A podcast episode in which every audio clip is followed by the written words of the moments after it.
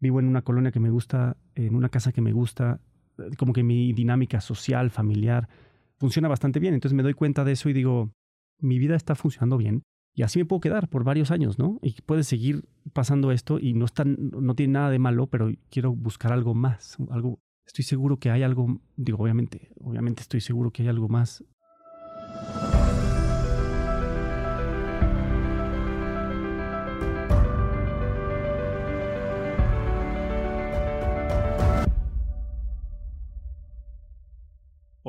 soy Oscar Austria y esto es Caminos Extraordinarios, un podcast donde entrevisto personas construyendo caminos de vida fuera de lo convencional.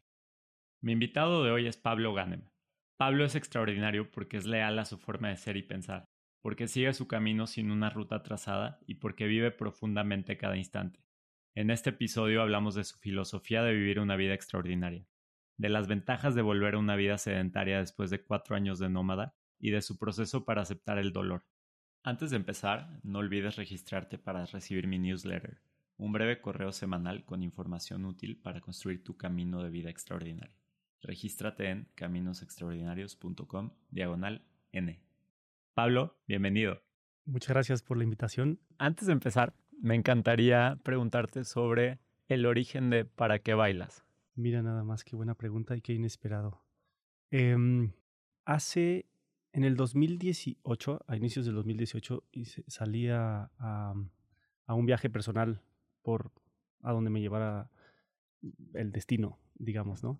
Y empecé en Oaxaca y seguí bajando por México y llegué a Chiapas. Y mientras estaba ahí, em, vi una eh, campa o sea, como que iba a venir el, el, Festival de Danza Contemporánea en Chiapas, ¿no? El, entonces eh, es un tema que a mí personalmente me interesa muchísimo y me gusta todo lo que tiene que ver con artes escénicas y la danza en particular.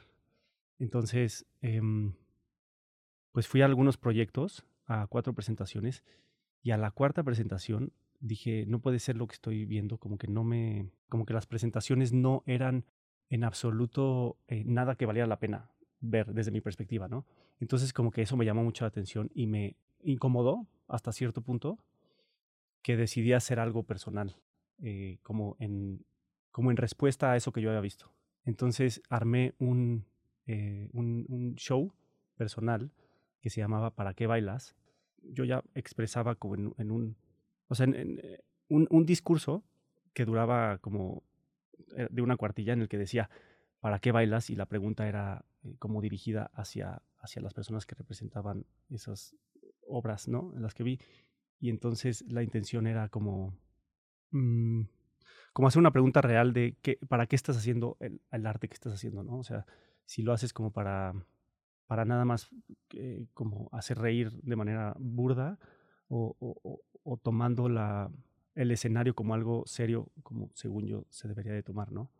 Y ya, fue, un, fue una pequeña presentación de 10 minutos, simplemente con la intención de, como de, de manifestar mi, mi inconformidad con lo que había visto.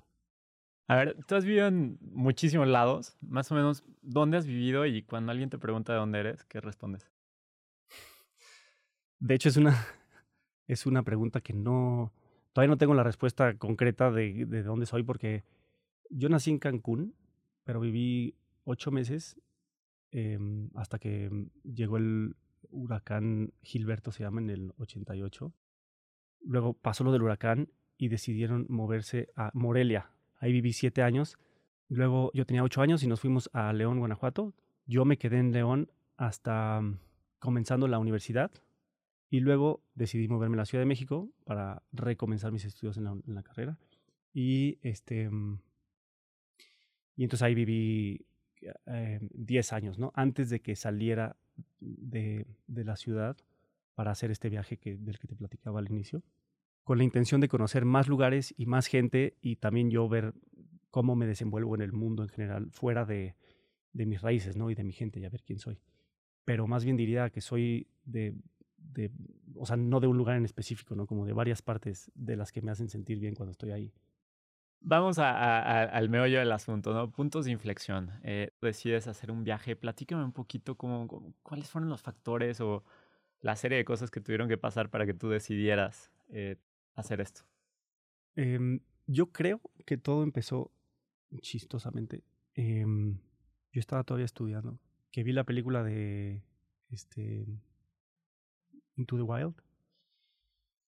Y como que la la película, o sea, el contenido y el mensaje de la película me dejó una marca que pues no, no se me borró no se me ha borrado hasta ahora, ¿no? Obviamente es algo que ha ido evolucionando en cuanto a sentimiento al respecto y, y lo que pienso al respecto, pero ese fue como la, yo creo que la semillita que, que me plantó la idea de, de, hacer un viaje alguna vez en mi vida, ¿no? Un viaje así, como hacia lo salvaje, este, o hacia lo desconocido, ¿no? A lo que viniera, de acuerdo al momento de vida que, que yo fuera a vivir ese viaje. Entonces como que siempre lo tuve en la parte de atrás de mi cabeza pero sabía que me tocaba estudiar y trabajar un poco y necesitaba hacer dinero para poderme mantener durante el viaje, ¿no? Entonces, eh, pues termino la carrera, empiezo mi proyecto este, de negocio y luego me voy a esta empresa de este amigo y como que se ha, para ese entonces ya se va eh, intensificando esta eh, idea de hacer el viaje con la convicción de que, de que la vida es más que eso, ¿no? Como que en ese momento de mi vida decía, estoy en un muy buen lugar, o sea, tengo un buen trabajo, es un buen ambiente laboral, vivo en, ya obviamente estoy ya en, la Ciudad de México, vivo en una colonia que me gusta, en una casa que me gusta, eh, como que mi dinámica social, familiar, eh, eh, funciona bastante bien. Entonces me doy cuenta de eso y digo, mi vida está funcionando bien y así me puedo quedar por varios años, ¿no? Y puede seguir pasando esto y no, está, no tiene nada de malo, pero quiero buscar algo más, algo estoy seguro que hay algo, digo, obviamente, obviamente estoy seguro que hay algo más, eh, pues allá afuera, ¿no? Eh, y entonces como que se intensifica esto, esta idea del viaje que tenía desde hace años y lo empiezo como a armar de una manera en la que me, acomodaba en, ese momento de mi vida. Y luego además, ese año, 2017, antes de, de irme, pasan tres sucesos que como que terminan de darme el empujón para decidir, ¿no? Y son que en marzo de ese año eh, me lastimé la espalda y me operaron de la espalda, ¿no? De una hernia de disco. Entonces, como que eso es un golpe bastante fuerte. Eh, la verdad es que lo asumí bastante bien, pero entrando al hospital yo dije, ok, ok, o sea, como que sí eres más, eh, eres menos indestructible de lo que te consideras, ¿no? Este, entonces, bueno, está bueno tenerlo eso contemplado, ¿no? Eh, luego eh, en septiembre es el temblor del 2017 que se mueve, o sea, yo estaba en el edificio, en la oficina, en un cuarto piso y se movió bastante fuerte en la colonia de Roma. Entonces fue, fue también una experiencia como, como que de repente yo, yo dije, esto se pudo haber caído y yo me pude haber caído y se pudo haber terminado todo aquí. Y mi vida está bien, pero siento que puede haber más cosas, ¿no? Y luego, unos, un par de meses después, eh, termino la relación con mi novia de ese momento. Y entonces ahí es cuando digo, creo que estoy listo, ¿no? Para ya organizar la salida a, mi viaje, ya sin, ya sin compromisos este, y también con todo el impulso eh, de ánimo y de emocional que necesito para hacer ese viaje. Entonces a partir de ahí, por ahí de octubre, empiezo a organizar todo para irme de viaje, renuncio a mi trabajo, este, y como que poco a poco me voy haciendo de mis cosas y sin, sin avisarle a nadie, o sea, como que es, algo que quería hacer de manera muy personal. Eh, entonces lo, guardé para mí, entonces lo estuve trabajando para mí y haciendo como todo el plan de este viaje de algo, de una manera muy, muy personal, ¿no? Que esa era la intención. Entonces eh, lo voy preparando todo de manera muy discreta y en marzo del 2018 habiéndole avisado a 10 personas, que eran mi familia y la gente de mi trabajo, que era la que necesitaba saber, me fui de viaje. Ahora, platícame un poquito ya de, de, del viaje. Me, me, gustaría entender cómo ibas. Eh, ¿Tenías un itinerario? ¿Ibas al día? ¿Cómo pensabas fondearte? ¿Qué pensabas del día que se te acabara el dinero? ¿Cómo, cómo ibas en este camino, no? El tema principal de mi viaje, ¿no? O sea, la razón por la cual lo hago fueron dos razones en particular. Una fue, eh, pues sí, conocer un poco más de afuera de mi ambiente personal en el que me siento cómodo y sé que cómo funcionan más o menos las cosas y cómo funciono yo. Entonces salir un poco de eso y ver quién soy yo en, en ese ámbito. También buscar proyectos en donde pueda apoyar de alguna manera de voluntariado. A ver, dame un ejemplo, plática de, de, de una de estas situaciones, ¿no? Entonces estoy de... Eh, o sea, estoy en, estoy en mi camino y estoy viajando y también obviamente estoy conociendo lugares, etcétera. Y luego me llega un correo electrónico de una persona que se enteró que estaba en este viaje y me dice, en Chiapas em, hay un hospital como administrado por unas hermanas de la caridad em, que, que, de repente aceptan voluntariados, ¿no? Y, y, yo creo que será un lugar que, algo como lo que estás buscando. Entonces contacté al hospital y me, me dijeron, está el lugar abierto para cuando quieras llegar. Entonces así yo ya tenía pues, un destino, que era este hospital en Chiapas. Yo estaba en Oaxaca en este entonces. Eh, entonces viajé un poquito por Oaxaca y luego ya me fui a, a, este, a Chiapas, al hospital. Luego te vas de Chiapas y, y, sigue tu viaje. Duró más de dos años, ¿no? Pero platícame un poquito más como el recorrido y, y qué termina pasando. O sea, ¿cómo llegas a donde estás hoy? fueron, fueron dos años de viaje. Estuve un año en México. Empecé en Oaxaca, te digo, y luego fui bajando poco a poco hasta por el sureste de México. ¿no? Entonces, Oaxaca y Chiapas y Campeche, eh, Quintana Roo, Yucatán. Entonces, por ahí estuve dando vueltas y buscando, metido en proyectos em, de voluntariado, pero también muchas este, de estas experiencias fueron cosas muy personales, ¿no? o sea, así de viajes y, y, conocer el lugar y turistear y conocer gente, etcétera. O sea, no todo fue proyectos de voluntariado. Un año después salgo de México porque uno de, los amigos que conocí en, una parte del viaje, en Guatemala, en un proyecto de voluntario, y me invitó al proyecto. Me dijo, necesitan a alguien y creo que tú eres una, una pieza conveniente. Y ese fue la razón, por, o sea, fue el momento en el que salí de México, que siempre fue mi intención, ¿no? ir bajando de México y a ver hasta dónde llegaba. O sea, bajando de México, sin un destino en particular y a donde me fueran llevando las circunstancias. Entonces, así empecé en Guatemala, estuve dos meses ahí también en un proyecto, este, en una escuela también rural mm, para niños también de situaciones muy complicadas de vida. Dos meses ahí y luego ya me fui bajando país por país, pasé todos los países de Centroamérica, Guatemala, El Salvador, Honduras. En Honduras, mi abuela materna es de Honduras, entonces yo llegando a Honduras busqué a mi familia y, encontré a toda la familia de mi abuela, ¿no? Todos sus hermanos. Sus hermanos no, porque ya todos han, fallecido, pero a los hijos de sus hermanos y a los hijos y a los primos segundos y tíos segundos, etc. Entonces también fue un momento muy, pues también muy, muy particularmente especial y único de, de conocer a mi familia ahí en su lugar que de ninguna otra manera lo hubiera hecho, ¿no? Platícame un poquito más de, de, esos encuentros especiales con gente que es de tu sangre y que vas conociendo a lo largo del tiempo dentro de un viaje. ¿Cómo, se ve eso? Había conocido a dos primos que se, fueron, que se vinieron a estudiar a México en la carrera y, y las mamás de estos primos respectivas este, vienen de repente a México, ¿no? Venían a visitar a mi abuela, eh, a mis abuelos cuando vivían los dos. Y entonces a ellos, o sea, a, mis primos y a, mis tías, eh, los conocía brevemente de las veces que venían a México, ¿no? De algún eh, evento eh, de vacación, Navidad, etc.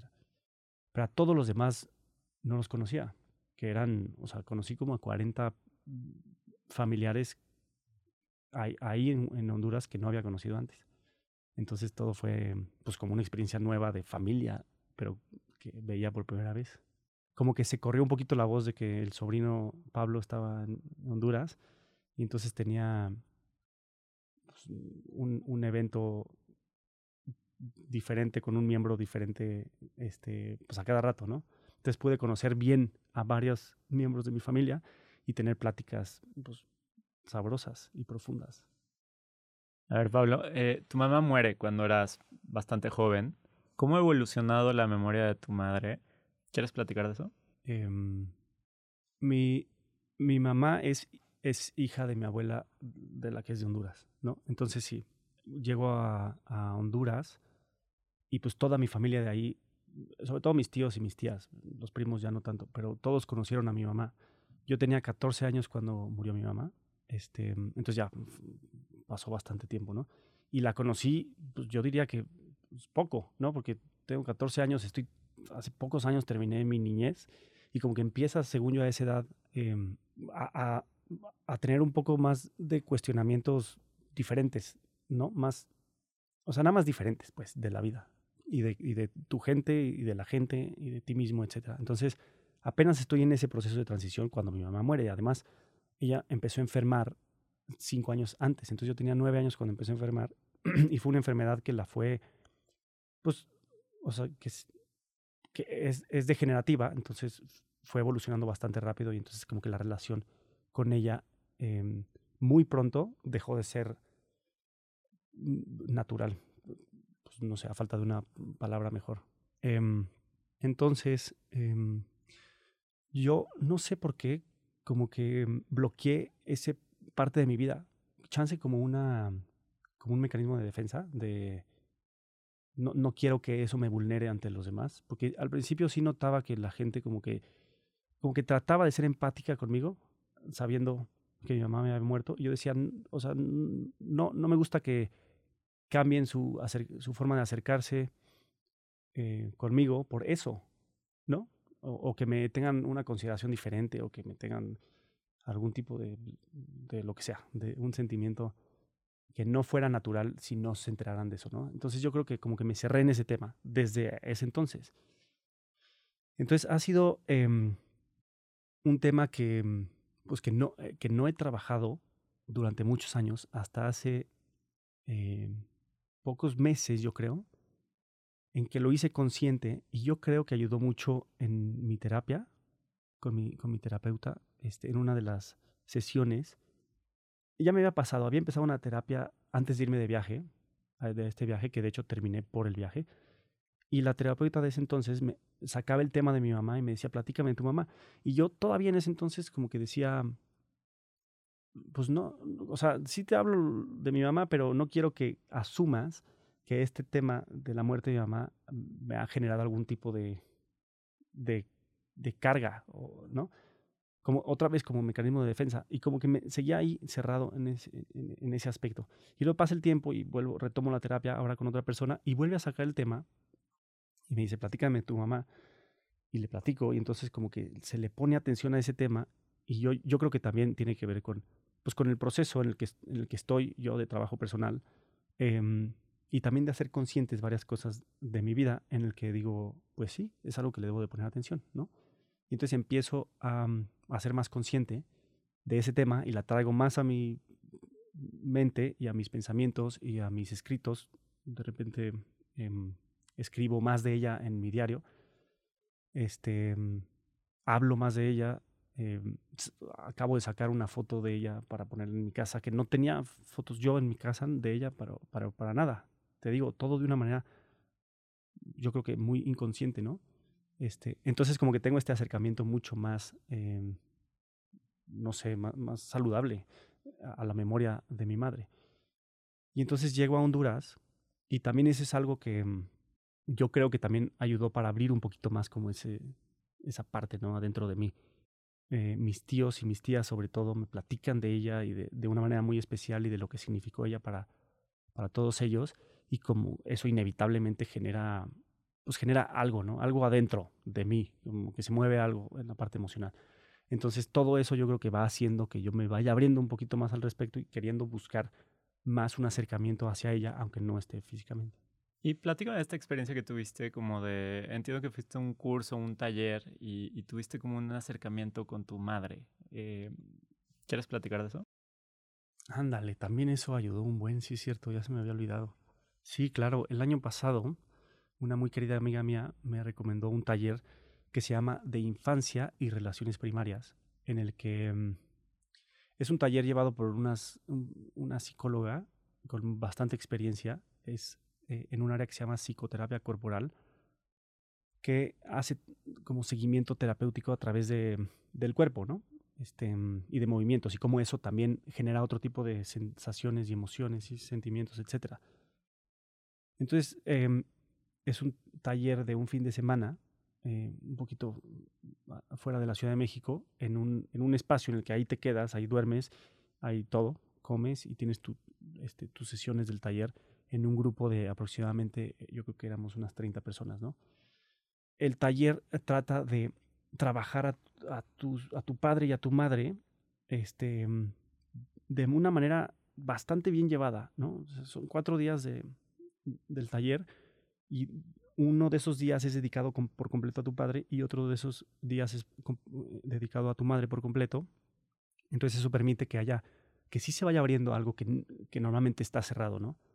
Entonces eso también me hizo como, pues también como reconocerla de una manera diferente que no la había visto, que, ¿no? que yo no había visto de ella. Muy curiosamente, de un proceso muy personal, o sea, no tenía que estar ella ahí para explicarme ella cómo es o cómo fue de niña, etcétera, sino era un ejercicio que yo hacía de manera muy personal y escritos y, y también lo representaba y eso fue abriendo como un entendimiento y un camino muy especial y este de mayor conocimiento a ella y más mucho más acercamiento. ¿Y cómo ha cambiado tu perspectiva de la memoria que tienes de tu madre o, la visión que tienes de ella de hace muchos años para acá? Hoy, ¿cómo la ves? Yo creo que lo, de lo más importante es que la tengo presente, como antes no la tenía, ¿no? O sea, era como el concepto de madre en mi vida no existe. O sea, ya no existe. Probablemente existió antes, eh, pero hoy ya no existe y entonces no lo voy a seguir explorando, ¿no?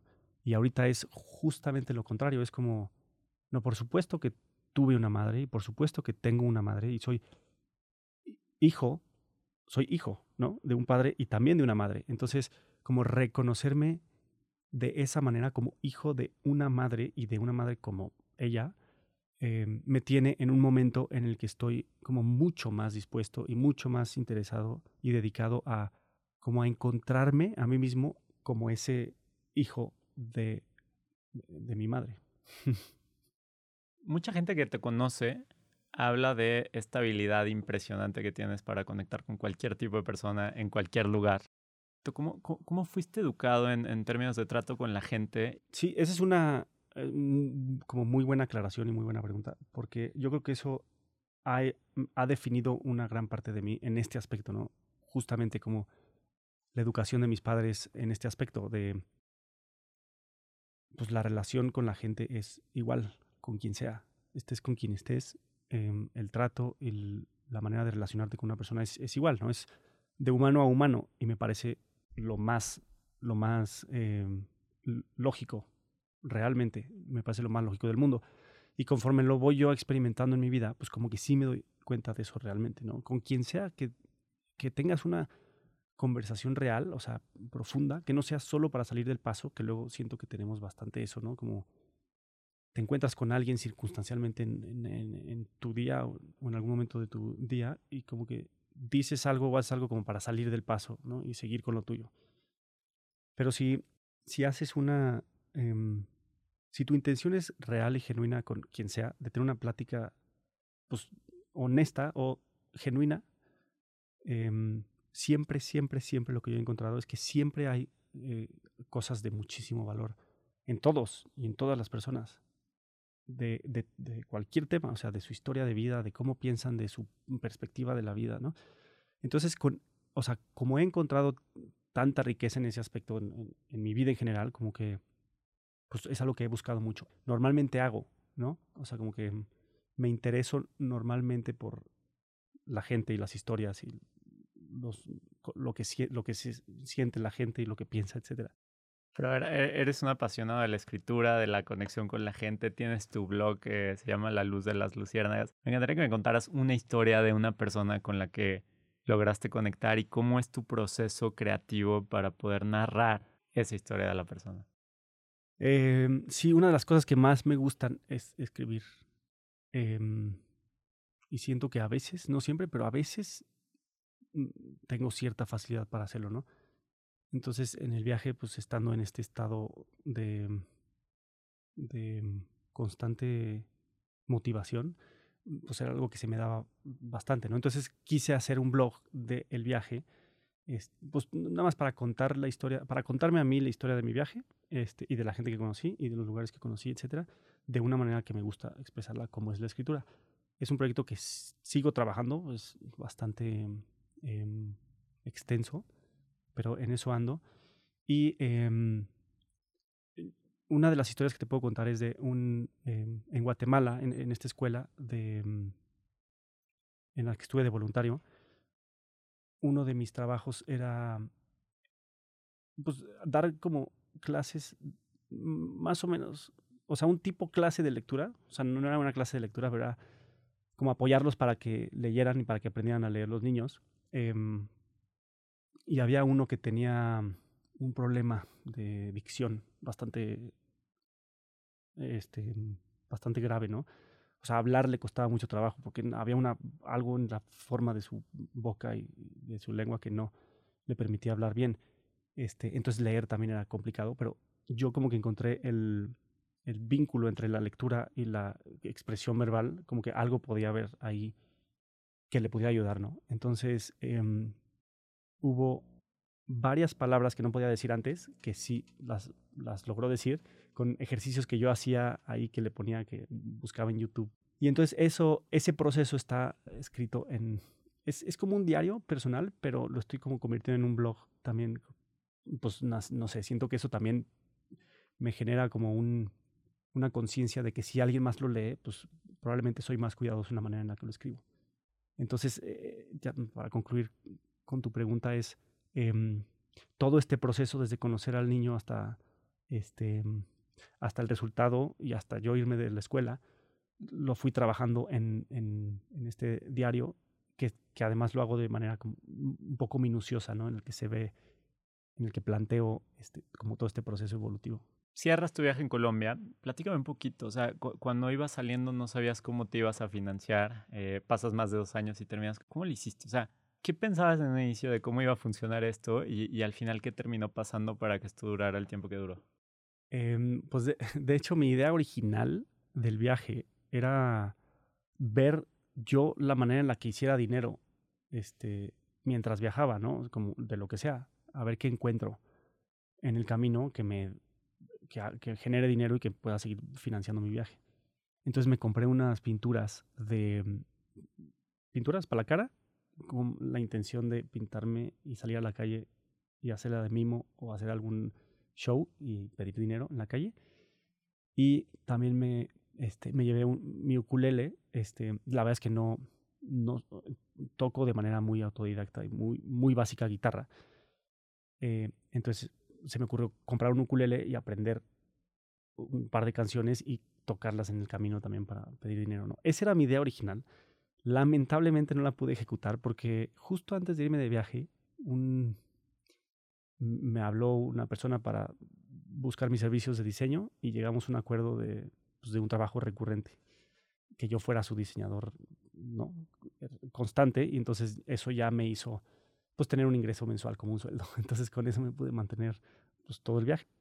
Termina el viaje, platiquemos un poquito de, de momentos de gozo en la vida, ¿no? Entiendo que fuiste con tus hermanos a Trópico y me encantaría que me contaras un poquito por qué fue tan especial esa experiencia.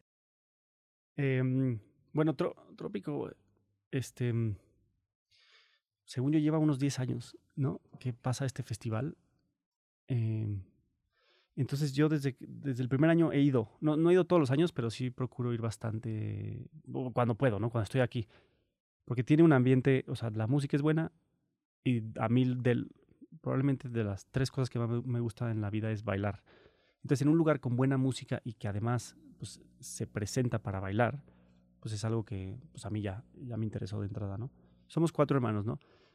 Eh, los cuatro vivimos en ciudades diferentes. Uno vive en Cancún, otro en León otro en Guadalajara y yo aquí en la Ciudad de México. Em, y el año pasado, pues como que ya este, lo hicimos un compromiso y se logró hacer que fuéramos los cuatro. Entonces, compartir este evento, este lugar con, pues, con esta energía, con mis hermanos, que son las personas más especiales de mi vida para mí, em, pues fue algo también, mm, o sea, de lo más bonito también que he vivido en mi vida. Yo me imagino que pues que algo similar pueden sentir ellos porque es algo que reconocemos entre los cuatro, lo especial que somos uno para el otro y lo importante que somos y lo complicado que es juntarnos, ¿no? Entonces, llegar a este lugar en esta dinámica en la que podemos compartir eso, como tres días de estar todo el tiempo juntos, pero en este ambiente lleno de estímulos muy chidos y bailando, este, pues bueno, hacen que la experiencia sea difícilmente superable. Entiendo que hubo una ida a bucear que, en la que no tenías mucha experiencia. Platícame de esa historia. uno de los clientes tiene una empresa de, de tours en, en, las islas Reviajigedo, en el sur, por los cabos. O sea, tú llegas a los cabos y en barco haces 24 horas para llegar a estas islas, ¿no?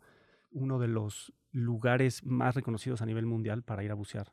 Y a mí se me ocurre decirle al cliente que, pues, que me invite un viaje a estas islas a bucear para conocer bien el producto, ¿no? Yo tenía poca experiencia en buceo, hice, hice mi eh, certificado de buceo, lo había hecho dos años antes en Honduras en un viaje que hice y yo había buceado cinco o seis veces nada más. Este, para ir a este lugar te recomiendan haber buceado unas 100 veces por lo menos. Entonces le pedí al cliente que, me, que, pues, que se me podía meter en un, en un barco y afortunadamente aceptó mi propuesta.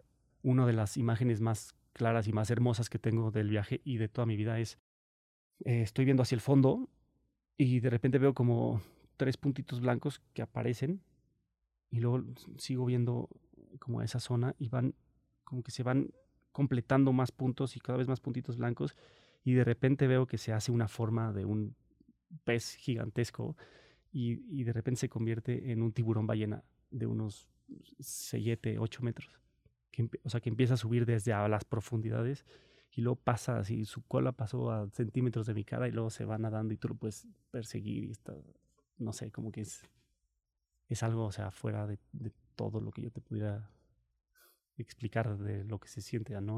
algo magnífico. Entiendo que tú eres una persona que busca la belleza en cada momento y, y, y, como el disfrute, ¿no? De, de, de la aquí y la hora. Y tienes una filosofía de vida muy interesante. Me gustaría que me platicas un poquito más de, cómo es tu filosofía de vida.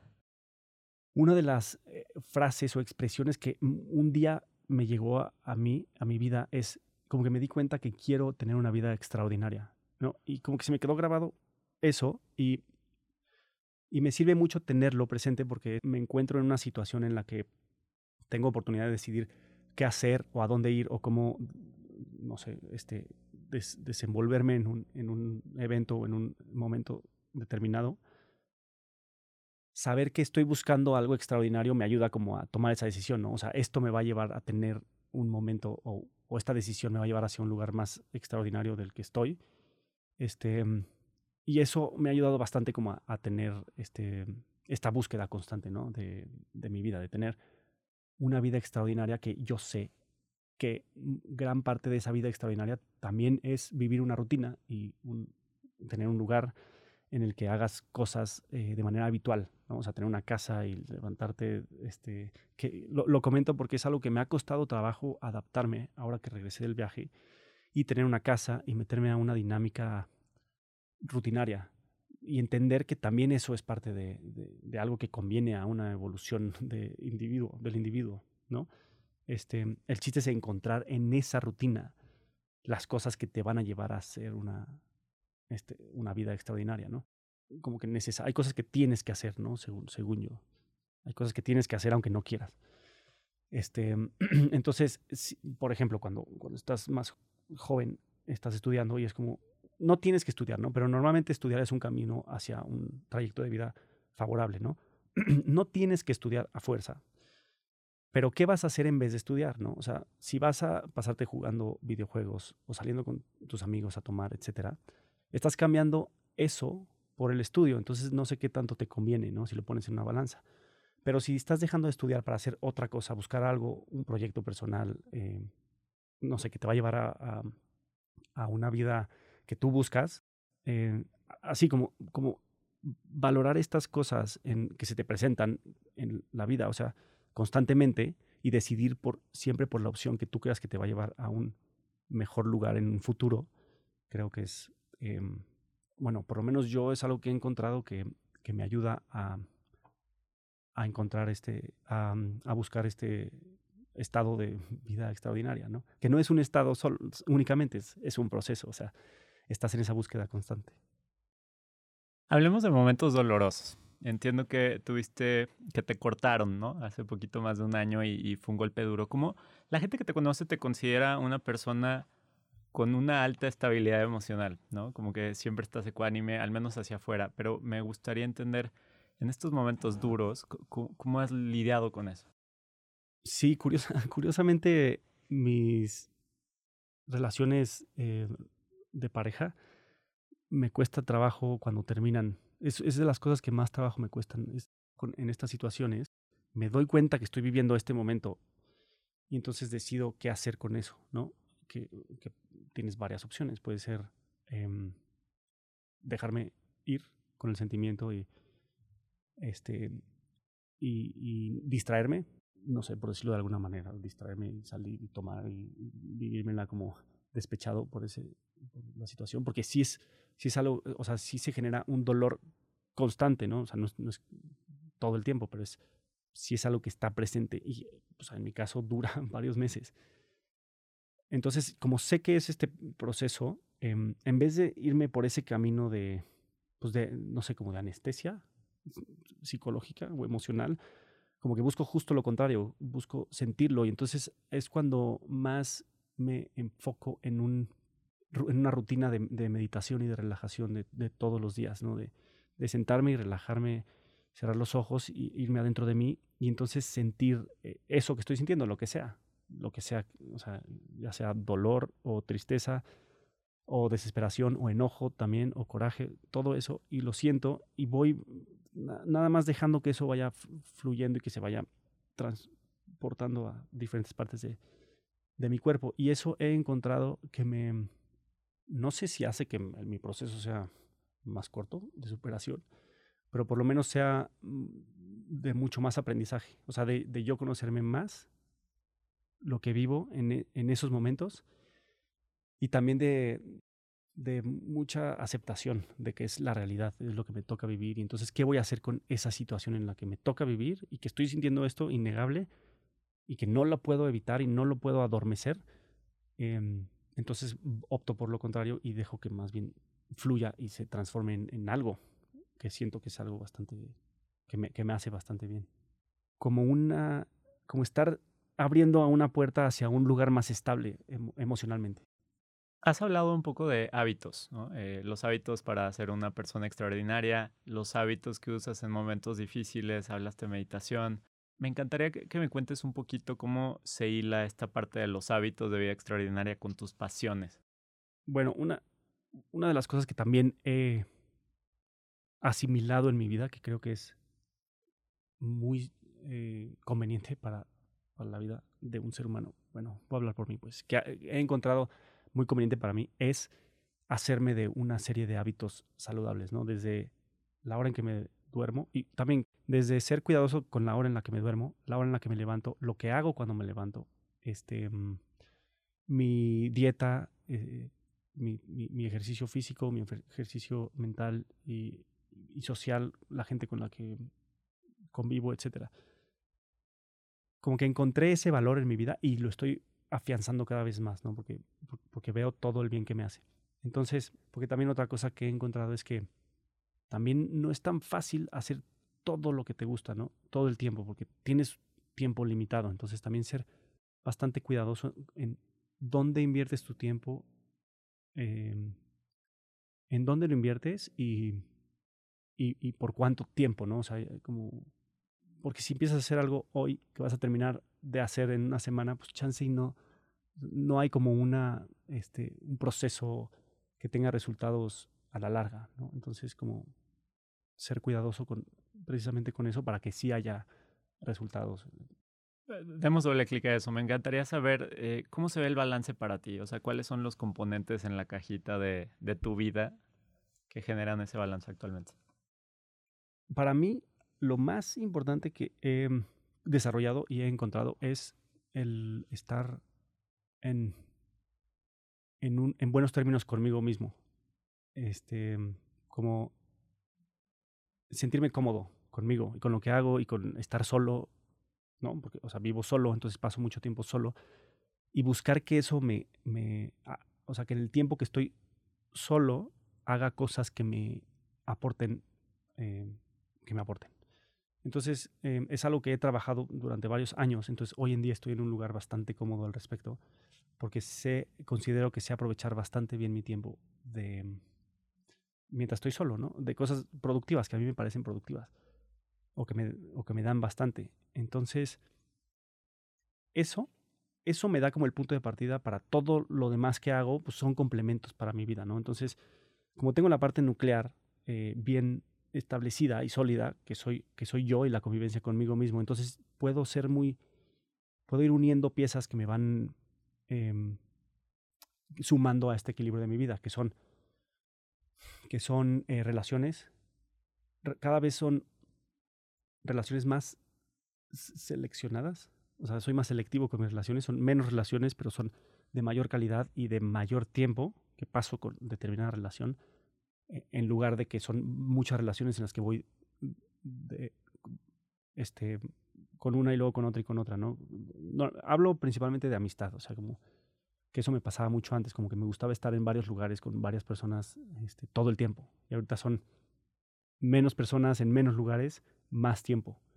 Y eso me, me aporta muchísimo más eh, en mi vida en general. Igual pasa con los miembros de mi familia este, y con las situaciones en general, ¿no? Entonces, eso, eso es una parte muy importante, la parte social con la parte personal y también la parte eh, pues, cultural, como procurar estar asistiendo a eh, obras de teatro o películas chidas, este, en danza, lo que sea que se presente en un teatro me llama bastante la atención. Entonces, si logro complementar esas cosas y con viajes recurrentes que me hagan salir de mi rutina, eso es lo que más me, da estabilidad y equilibrio en mi vida. Ya para, para antes de cerrar, me, me, gustaría saber qué le diría Pablo del pasado al Pablo de hoy. ¿El del pasado al de hoy? Ándale. este. Mm, me diría. Em, que me agobie menos por las cosas. o sea, que, que, viva menos agobiado. Digo, procuro ser cuidadoso con, con, eso, o sea, como que tomarme a la ligera varias cosas, pero hay veces que sí, como que soy más aprensivo de lo que me gustaría. Y yo me acuerdo que antes era mucho más ligero al respecto. Entonces sería como, acuérdate de tus orígenes y cómo puedes fluir mucho más ¿Qué te agobia en este momento? Ligeramente. Este, una de las cosas que me agobia es, eh, es eso que platicaba hace rato de hacerme a la idea que me toca este, este periodo de mi vida en el que ya estoy más en un lugar estable, ¿no? Entonces sentir que tengo un lugar y que, y que digo, sé que podría generar un poco de polémica decir no tienes que tener un lugar y no tienes que, etcétera, ¿no? Pero yo siento que es lo que me toca y me, me está aportando muchas cosas que no podría tener de otra manera. Pero entonces llegar a, a. A, tener paz al respecto, de decir, hacer las paces con eso, de decir, estoy en este, en este lugar fijo, me refiero a tener una casa y tenerlo y, vivir ahí y estar como ahí eh, por periodos más largos de tiempo de lo que acostumbraba que antes me, o sea, en el viaje me movía de lugar cuando yo quisiera, ¿no? Ahorita no, Ahora es más complicado, no es que no puedes, que es más complicado. Em, entonces, como llegar a ese punto de, de, entendimiento en el que sí es lo que me conviene y que lo puedo complementar con esta otra parte de mi vida que, que me llena mucho, que es moverme y viajar, etcétera, mm, me está... Ahora lo tengo mucho más trabajado, pero sí, sí pasé unos meses eh, de mucho agobio real. Pero a ver, platícame, o sea, terminas el viaje en Colombia, pero en realidad como que no termina el viaje, ¿no? Porque te vas a Chiapas un tiempo a vivir y luego vives en una cabaña del bosque y luego te vas a Tulum y, o sea, pasan también años entre que terminas tu viaje en Colombia y que realmente llegas a firmar un contrato de renta en Ciudad de México, que es lo que te estabiliza un poquito más. Eh, me encantaría tener un poquito como cuáles son las ventajas y desventajas de cada parte, ¿no? De, de, de lo nómada y de lo sedentario para ti en tu vida la ventaja del estar moviéndote es, para mi personalidad, es que en cualquier momento en el que se presente algo que no me gusta, me puedo ir.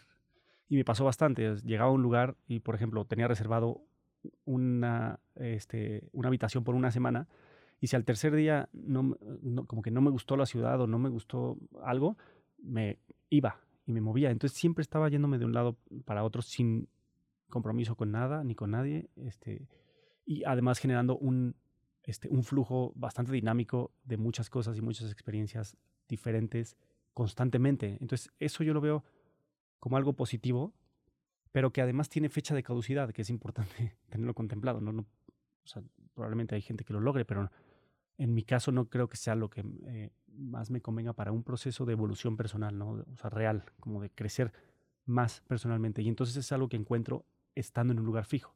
Entonces puedo tener em, un trabajo personal y de actividades que sean recurrentes y que las pueda seguir haciendo con el paso del tiempo, que me ayuden a ser mejor en determinada cosa, en lo que sea.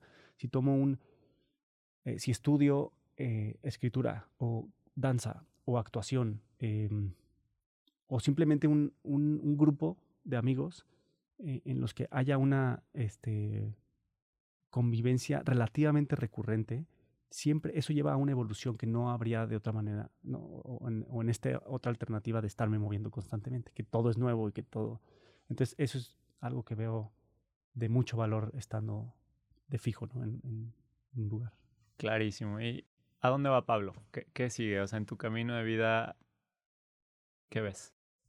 Precisamente he estado estos días tratando de definirlo, em, porque sigue siendo híjole, o sea, como que sigo diciendo, sigo teniendo claro que, que, quiero una vida extraordinaria, ¿no? ¿Qué significa eso? Además es algo que, que va cambiando conforme uno va cambiando y va creciendo y va, evolucionando y, va avanzando todo, las cosas y la vida y el mundo. Entonces, ¿qué es para mí una vida extraordinaria hoy en día? Que es, chances, un poquito diferente a lo que era hace unos años, ¿no? Entonces, esa es la pregunta que tengo ahorita como en proceso de responder. Eh, y, que estoy todavía definiendo hacia dónde va, hacia dónde, voy yo, ¿no? En un futuro próximo. Y yo creo que es, y que ya lo estoy, según yo, logrando, como lograr empatar estos dos mundos en el que pueda tener un espacio físico, en el que pueda seguir construyendo estas cosas que necesitan eh, repetición y, trabajo constante y que también lo pueda complementar con moverme, ¿no? Y, y seguir, este, pues no sé, conociendo y explorando. Y una cosa que le quiero, que, es algo que sí he hecho antes y que lo hice en mi viaje, pero que quiero tomar mucho más en serio, es meter en mi vida, no como una experiencia nada más, sino como mi vida, en mi vida real y, rutinaria, em, hacer algo también por alguien, o sea, estar en algún proyecto de, pues de voluntario, en lo que sea, en un hospital, en una casa de retiro, en, ni siquiera sé en dónde podría ser útil, pero es algo que precisamente estoy Em, como preparándome para buscar ese lugar y que, que le pueda dar continuidad, ¿no? Este, y yo creo que con eso, eso me va a llevar a un punto de mi vida en el que, en el que creo que puedo eh, tener equilibrados las áreas que más me importan de mi vida. Pablo, ya para cerrar, ¿qué consejo le darías a una persona que se siente insatisfecha con su camino de vida actual? Que procure deshacerse, aunque sea por un tiempo, de todas las distracciones que cada vez tenemos más distracciones, ¿no? Es algo que por lo menos yo siento y, puedo ver de dónde están los demás, cómo están los demás. Entonces vemos eh, fotos y posts, este, historias y todo el tiempo es un bombardeo constante de, de lo que pasa afuera, más afuera que, pues, que lo que pasa dentro de ti. Nadie te va a poner lo que pasa dentro de ti. O sea, no lo podrías ver afuera de ti, ¿no? Entonces, yo creo que eso hace es, solo intuitivamente, ¿no?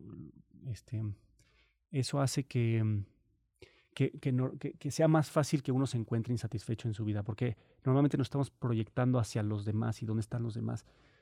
Y esa proyección además es muy peligrosa porque lo que ves normalmente afuera no es real, o es, o es un anuncio que alguien se dedicó a diseñar para que lo vieras de esa manera y te generara esos sentimientos, o es alguien que trabajó esa fotografía por un rato para presentar ese momento muy efímero de su vida en el que está viviendo ese microsegundo de tiempo y que, y que tú lo ves de, de o sea, como lo, ves ahí fijo, fijado en el tiempo. Entonces eso te genera una impresión y un impacto este, completamente erróneo de lo, que, de, lo que, de lo que realmente se vivió, ¿no? Y que no tiene nada que ver contigo mismo. Entonces, en la medida en la que puedas deshacerte de todas estas distracciones, en la medida de lo posible, por supuesto, e irte un poquito más adentro de ti, y adentro quiere decir sin ruidos, o sea, literalmente cerrar los ojos e irte adentro y buscar quién eres y qué buscas y qué, y, qué haces.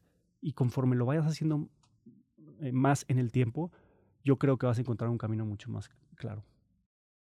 Pablo, ha sido un verdadero agasajo platicar contigo. Eh, ¿Algo más que quieras agregar? ¿Dónde puede seguirte la gente? Gracias a ti, mi queridísimo amigo. Seguirme, estoy en Instagram como Pablo Ganem. Y en YouTube también subí algunos, he subido algunos videos de mi viaje también. Hasta pronto. No cabe duda que el camino de Pablo es extraordinario.